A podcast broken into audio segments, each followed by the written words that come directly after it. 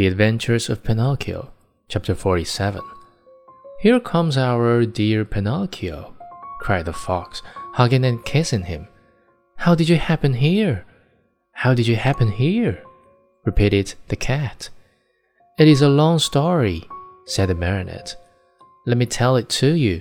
The other night, when you left me alone at the inn, I met the assassins on the road. The assassins!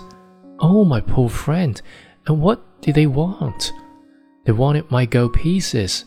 Rascals, said the fox. The worst sort of rascals, added the cat. But I began to run, continued the marionette, and they after me, until they overtook me and handed me to the limb of that oak. Pinocchio pointed to the giant oak nearby. Could anything be worse? said the fox. What an awful world to live in! Where shall we find a safe place for gentlemen like ourselves? As the fox talked thus, Pinocchio noticed that the cat carried his right paw in a sling. What happened to your paw? he asked it. The cat tried to answer, but he became so terribly twisted in his speech that the fox had to help him out. My friend is too modest to answer.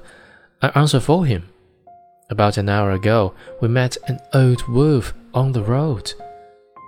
He was half starved and begged for help, having nothing to give him. What do you think my friend did out of the kindness of his heart? With his teeth, he bit off the paw of his front foot and threw it at that poor beast, so that he might have something to eat. As he spoke, the fox wiped off a tear.